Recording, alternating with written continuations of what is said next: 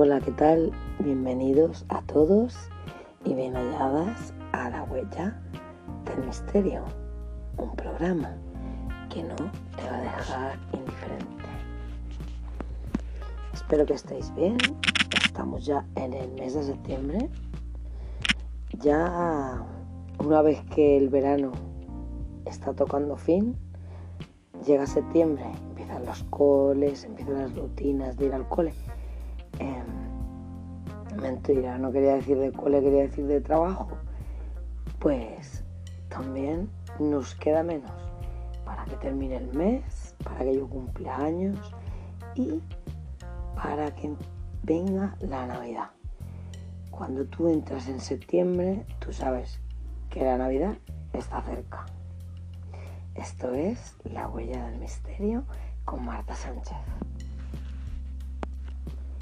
Y hoy me encantaría hablaros de un cantante muy famoso que obtuvo mucho éxito, pero el éxito fue muy corto, ya que murió precipitadamente y muy joven. Vamos con Richie Valens.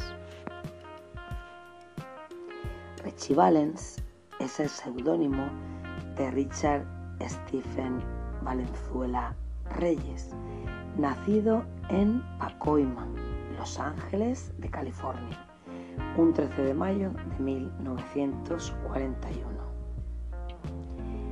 Fue un músico, cantante y también guitarrista estadounidense, pero muy importante de ascendencia mexicana.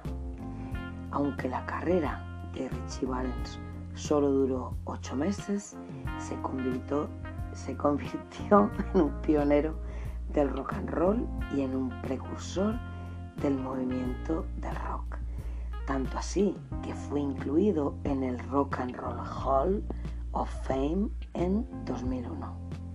Se anotó varios éxitos que hoy en día son hits súper recomendados, en particular La Bamba una canción que originalmente es popular mexicana de son jarocho, originaria del estado de Veracruz, México, a la cual Valens la transformó con un ritmo de rock and roll y la convirtió en un éxito total en el año 1958. Esto hizo de Valens un pionero del movimiento del rock and roll en español.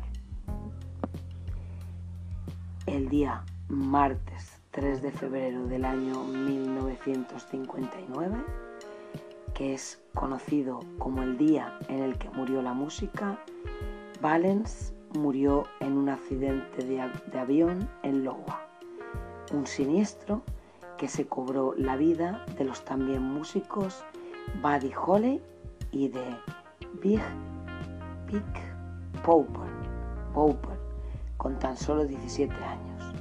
La vida y trayectoria de Valens quedaron truncadas. Sus padres fueron José Steven Valenzuela y su madre Concepción Reyes. Creció escuchando la música tradicional mexicana así como también la guitarra flamenca.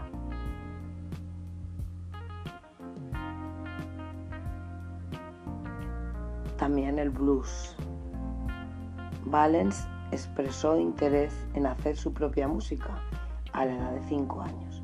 Entonces fue su papá quien lo alentó a aprender a tocar la guitarra y también la trompeta. Y posteriormente se hizo autodidacta de la batería eso quiere decir que no había estudiado para tocar la batería, pero sin embargo podía tocarla. Aunque Richie era zurdo, estaba tan ansioso por aprender a tocar la guitarra que dominó la versión diestra del instrumento. Para el tiempo en el que asistió al, al Pacoima Junior High School, su dominio de la guitarra era tal que llevaba el instrumento a la escuela y le cantaba a todos sus amigos y compañeros de clase de aquellos momentos en las gradas. Pues cuando tenía 16 años fue invitado a unirse como guitarrista a una banda local llamada The Silhouettes. Cuando el vocalista principal dejó el grupo, Richie Valens asumió esa posición y ya después, el 19 de octubre de 1957, hizo su debut con ellos. Además de las presentaciones que tenía con The Silhouettes, también él tocaba como solista en fiestas y otras reuniones con compañeros y amigos. Y en mayo de 1958 fue descubierto por Bob King, propietario y presidente de la compañía Delphi Records, un pequeño sello discográfico de Hollywood. A ellos les llegó el comentario de un nuevo talento en el Valle de San Fernando, que tenía tan solo 16 años y que tocaba en el grupo llamado The Silhouettes. También era llamado el Little Richard Regional en alusión al famoso músico de rock and roll que tenía ese nombre. Un sábado en la mañana, King vio por primera vez la actuación de Richard. Eso fue en un local de cine en San Fernando. Estaba tan impresionado que decidió invitarlo para oírlo en su propia casa de Silver Lake. Eso era en el área de Los Ángeles, donde King tenía un pequeño estudio de grabación en el sótano. El equipo de grabación que él tenía costaba de un antiguo grabador portátil Ampex 6012 de dos canales y también un par de micrófonos Telefunken U87. ¿Qué pasó ese día? Pues que grabaron varias canciones en las que Richard tocó y cantó y que luego regrabaron en los estudios Gold Star. Algunos de esos demos se pueden escuchar en el disco de Ricky Valens de los Tapes. Desde ese día son dos canciones que luego mejorarían en Gold Star, donde se les agregaron otros instrumentos. Una de ellas fue Donna, la cual cantó por primera vez en un teléfono público, dedicándoselo a su novia Donna Lackpick. Y la otra, el instrumental Richie Blues, en el que Richard ejecutaba una parte de esa pieza utilizando un lápiz. Como veréis, talento a este hombre no le faltaba, a este chico joven porque era un niño. Después de varias sesiones en ese estudio privado, también escribió letras y arreglaron canciones. Bob King consideró listo a Richard para grabar en estudio junto a una banda que lo podía acompañar. A sugerencia de King, Richard cambió su nombre por el de Richie y Valens en lugar de Valenzuela para marcar, eso sí, un mejor efecto ante el público de habla inglesa.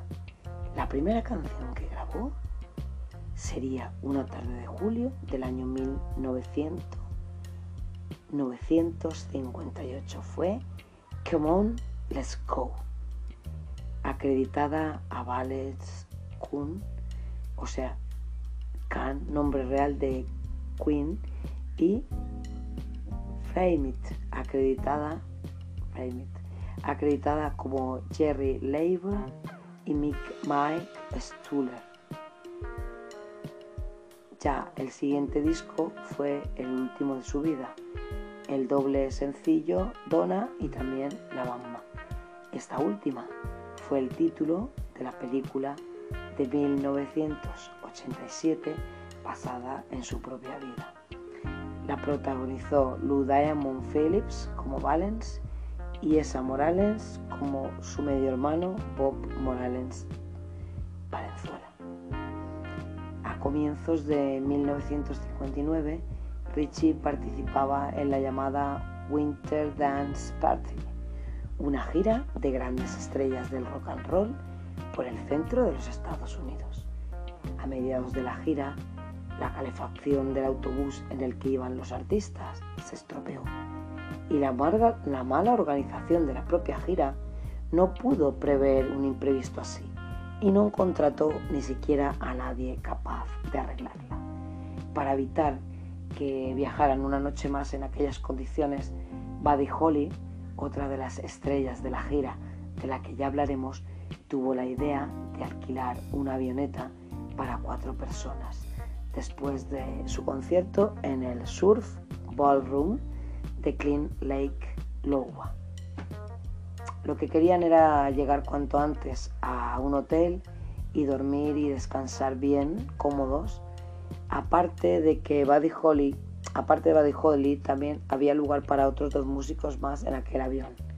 Y entre ellos uno era Richie Valens, que por cierto tenía mucho miedo de volar en aviones. Irónicamente ganó su lugar aquella fría noche apostándose a cara o cruz con otro artista de la gira, Tommy Alsap, y selló así su propio destino. ¿Qué avioneta era? Pues era una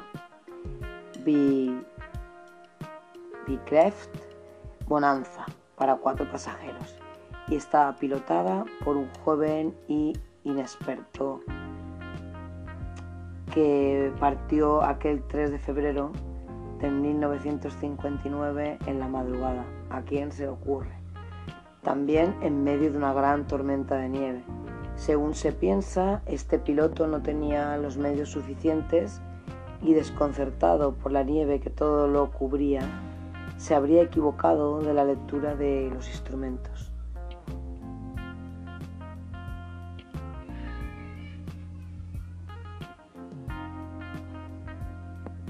La única manera de volar con visibilidad nula entre nubes y campos absolutamente blancos, fue así que en lugar de subir la avioneta, en realidad bajó y se estrelló a 8 kilómetros de despegar en un campo cercano al aeropuerto. No hubo sobrevivientes. Y ya como decíamos, no murió él solo, Richie Valens de tan solo 17 años, Aquel día murió también otra leyenda del rock and roll, Buddy Holly, de tan solo 22 años. También David Bopper, de 28, y el piloto Roger Peterson, Peterson, de tan solo 21 años. Años después, este accidente sería llamado el día que murió la música, según American Pie. La tragedia de, también de la música estadounidense continuaría después con la muerte del también pionero del rock and roll, Eddie Cruikshank, en su primera gira a Inglaterra en el año 1960. Cruikshank había grabado la canción Three Stars en homenaje a sus amigos y colegas Richie Valens, Buddy Holly y también The Big Pope una canción era con una estrofa dedicada a cada uno de ellos, comenzando por Richie Valens. Richie, todos me llaman a mí solo un chico, pero tú tenías solo 17 años. Richie Valens fue enterrado en el San Fernando Mission Cemetery de Mission Hills, en California. Pues esta ha sido la historia de Richie Valens, una corta eh, carrera en el mundo del rock and roll, pero que quedará por siempre en los oídos, en, el recuerdo de toda aquella gente que vivió ese, ese boom del rock and roll y en los que también en los que nos sigue gustando el rock and roll, como a mí. Esto ha sido todo por hoy, en la abuela ya del misterio, estoy ya que, me, que estoy que me equivoco ya. Acordaros que tengo mi página, La Huella del Misterio, en Facebook. Dadle me gusta y así vamos subiendo los programas. Hasta pronto.